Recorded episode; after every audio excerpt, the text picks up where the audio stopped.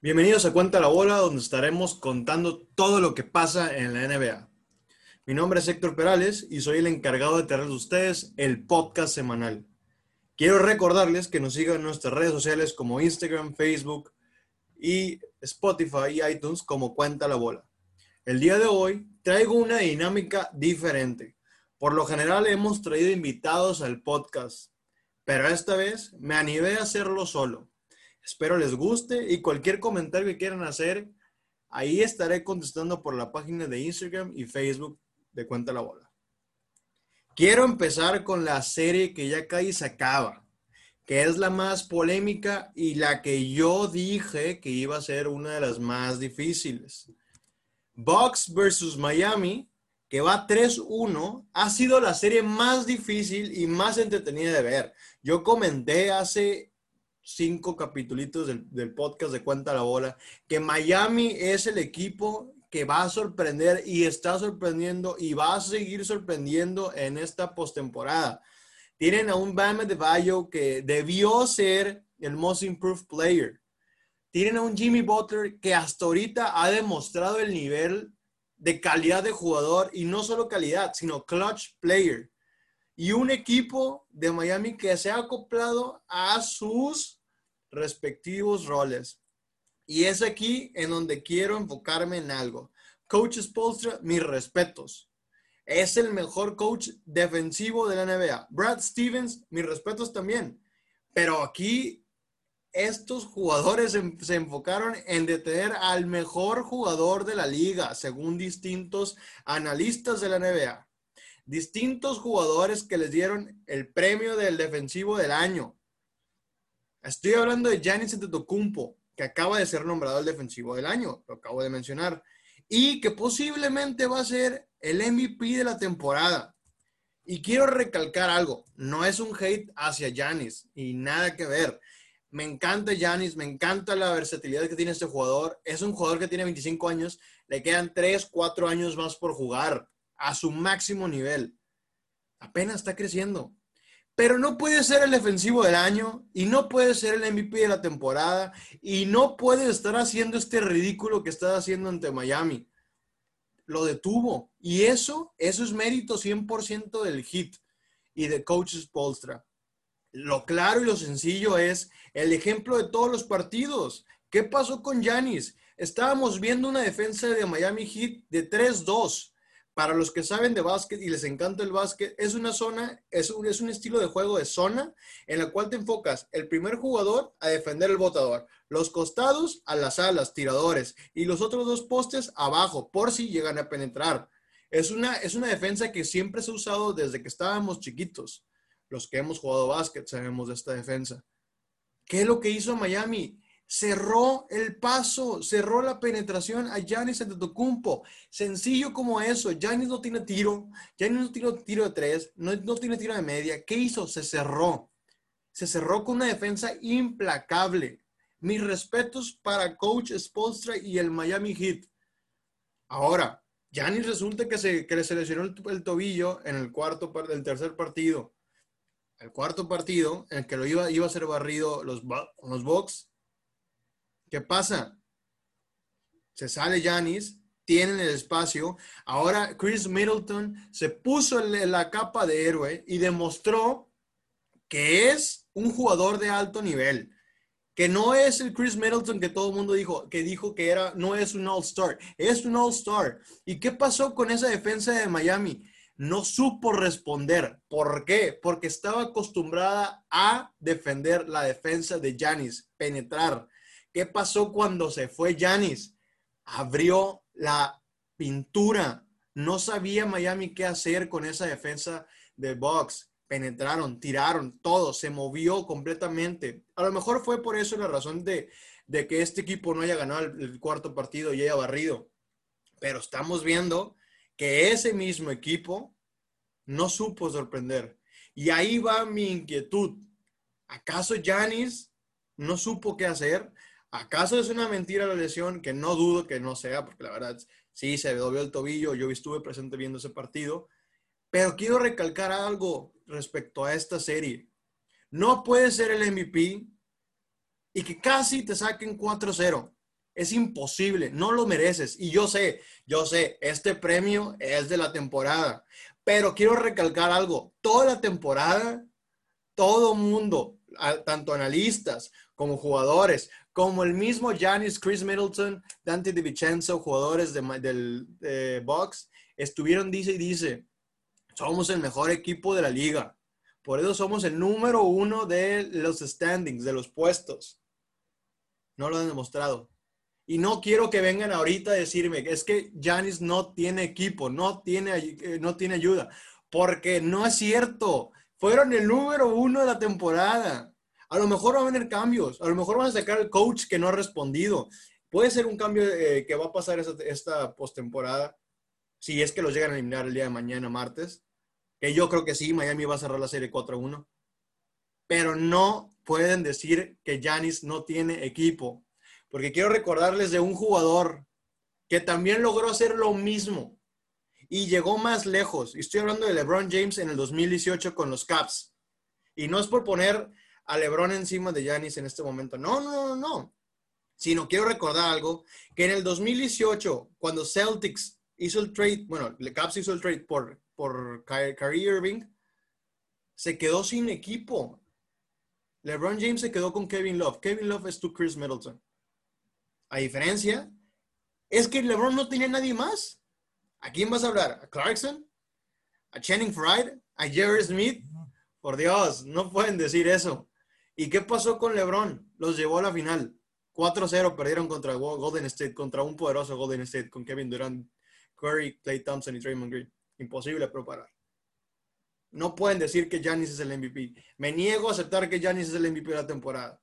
Yo sé, es diferente. Temporada, postemporada es muy diferente. En la postemporada saben los jugadores buenos. ¿Quién sabe? Y ahorita que mencioné a LeBron, quiero hablar también de la serie de LeBron, que está jugando un Lakers horrible. Lakers versus Rockets, la serie que va 1-1, horrible. Esos cinco días que tuvo Lakers de descanso, horrible. No le sirvió en nada. ¿Qué pasó? Volvieron a jugar como hace tres, cuatro semanas. Están jugando como nunca, o sea, nunca, nunca se había visto jugar tan mal. Y es, quiero recalcar algo que yo dije y lo comenté con José, José, Miguel Reyes en el podcast anterior cuando terminamos de grabarlo, nos quedamos un ratito platicando y yo le dije, güey, yo no quiero que Rockets, que Lakers aplique lo mismo que Rockets. porque Tenía un miedo y es lo que está pasando ahorita. Los que sabemos de básquet, hemos visto la temporada y hemos visto Lakers.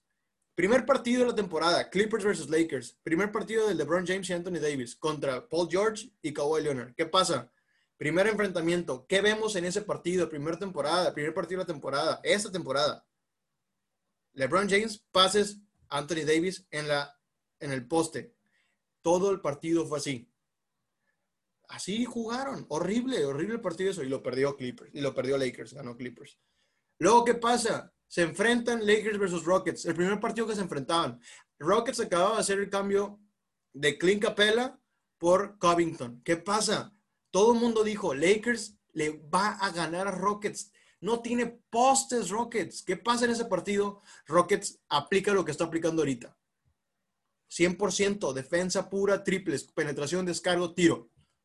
¿Y qué está pasando con Lakers ahorita? Está jugando al ritmo de Rockets. No puedes hacer eso. David Blatt, tienes que hacer cambios. ¿Qué está pasando? Primer partido. Javel McGee, muy lento, entre comillas. No puedes meter a Dwight Howard porque también está muy pesado. Entonces, ¿qué debe de hacer? Y no ha hecho ese cambio que yo quiero que haga. Quiero que ponga un lineup así sencillo, Anthony Davis, que meta a Kuzma de 4, LeBron de 3, este, Danny Green y J.R. Smith, cuatro jugadores, cuatro o cinco jugadores. E incluso que meta a Dion Waiters. Te digo por qué. Porque Dion Waiters es rápido, defiende, crea tiros y también es tirador. Es el mejor matchup para cualquiera de los jugadores de, Rockets. ¿Por qué? Sí, a lo mejor en, la, serie pasada sí te sirvió mucho jugar a Dwight Howard, también a Javel McGee por los postes. Pero aquí necesitas a jugadores chaparos rápidos. Es el caso de Rockets. No tiene altos, pero que corren rápido y van por los rebotes. Tienen que cerrar la pintura. Lakers tienen que aplicar la defensa de Miami Heat, el, 2, el 3-2 o el 2-3. Cerrarse. No pueden seguir haciendo dobles equipos en la, eh, casi casi en la línea de tres. ¿Por qué? Porque el Rockets está viviendo el tiro de tres. Contra el Thunder no le caía nada, ahora le cae todo, pero tenemos que estar pendiente de los triples. Lakers tiene que hacer ese cambio en la defensa, de, de ir uno contra uno, pero estar pendiente de la segunda ayuda para cerrar la penetración e incluso sacar un ofensivo. No están haciendo eso, están jugando horrible la defensa.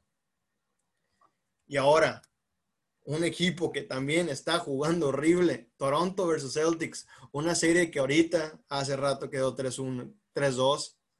Celtics está dominando, lo hablé con, con José Miguel Reyes.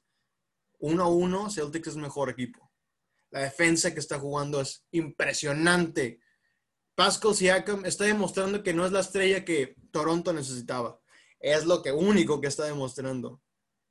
El gran coach está haciendo pieza clave en este equipo, pero en serio, estos Celtics no los había visto tan motivados, tan concentrados, tan motivados, tan entrados en una serie como la serie que comenté en el 2018 contra Caps, en la serie que LeBron y Celtics se fueron a un séptimo juego.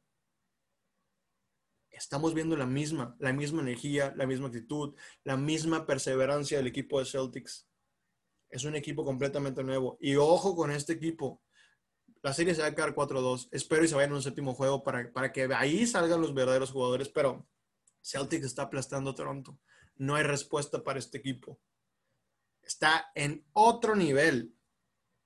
Jason Tatum, Jalen Brown, Kemba Walker, mis respetos, cada quien está promediando sus puntos. Y no es de ser egocentristas, no es, no es ser de jugar ISO, un hero ball. No, no, no, no. Están jugando como jugadores clave. Yo tengo mis minutos, mis minutos clave se repartieron el rol perfectamente. Mis respetos para este equipo y la cabeza del todo, que es Brad Stevens, uno de los mejores coaches de la NBA, sin duda alguna. Y, una serie que, que, también justo acaba de terminar es la de Clippers versus Denver. Hay mucho que destacar en esta serie. Un Clippers que vemos un poquito más centrado Paul George, un poquito más centrados a Kawhi Leonard. Sí, tuvieron un pésimo partido los dos en el juego anterior. Sí, no respondieron. Va 2-1 la serie ahorita. Denver está demostrando que tiene con qué jugarles. Tiene con qué defender. Michael Porter Jr., mis respetos, este jugador es la clave. Yo me acuerdo cuando los vi los highlights que está jugando en high school. Mis respetos, no pensé que fuera a jugar así de buen, de, tanto nivel a tanta, tan joven, o sea, es súper joven, es su primer año.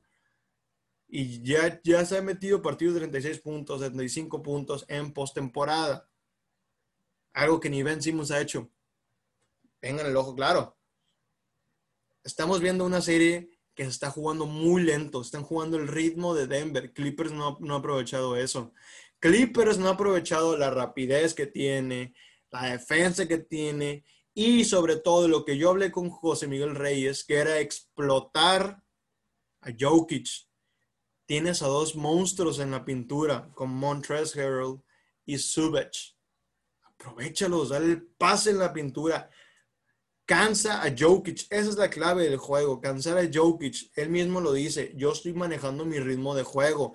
Yo estoy manejando el ritmo de juego de todo el partido. ¿Por qué? Porque yo no soy rápido. Lo acaba de decir en una entrevista y lo ha hecho. Tiene que aprovechar a Montrez de este equipo. Atacar, atacar a Gary Harris. Mi respeto a para Kawhi Leonard. La neta lleva, llevaba cuatro, bueno, cinco partidos batiendo arriba de 30 puntos. Ve sus estadísticas. Es un jugador que juega silenciosamente. Mi respeto sin duda para este jugador lo ha hecho de una manera perfecta, sin ninguna duda. Y en serio lo digo, este equipo de Clippers todavía no se termina de acoplar como, como, como jugaba en la temporada. ¿Por qué? Porque no ha tenido el ritmo de juego como ellos esperaban. Luke Williams aparece y luego desaparece. ¿Qué pasa con Paul George? No quiero Paul George que esté tan callado. Quiero que la clave, que sea defensivo como lo ha demostrado el partido anterior, horrible otra vez de tiro de campo. Puedes demostrar más, Paul George. Está en ti nada más. Y pues nada, este, estos partidos están demostrando que hay nivel, que tenemos que esperar una semana más para saber quiénes van a estar en las finales de conferencia. Esperemos ver séptimos juegos, sextos partidos. Vienen muy, esta semana va a ser muy importante. Van a haber juegos muy interesantes y sobre todo muchos cambios en los equipos, tanto defensivos como ofensivos. Ojo en el partido de Houston versus Lakers en el próximo juego. Ojo en cómo termina la serie de Miami Heat contra Bucks. No estoy, no estoy dando por muerto al equipo de Bucks. Puede que saque al equipo al hombro ese Chris Middleton. La verdad, lo veo muy difícil. Heat está en otro nivel, lo sigo diciendo. Me encanta este equipo. Celtics contra Toronto. Posiblemente eliminen al campeón de la NBA, demostrando que en sí, sí necesitaban a un Kawhi Leonard que Pascal Siakam todavía no es su, estrella, superestrella. Y sobre todo, que Kawhi Leonard está demostrando que es la superestrella en Clippers y se está poniendo el equipo al hombro. Pues nada, soy Héctor Perales de Cuenta la Bola. Muchas gracias por escucharme. Espero te haya gustado este podcast diferente y cualquier comentario que quieras hacer por nuestras redes sociales como Cuenta la Bola en Instagram, Facebook, Spotify y iTunes. Nos vemos en la próxima semana para otro podcast semanal. Hasta luego.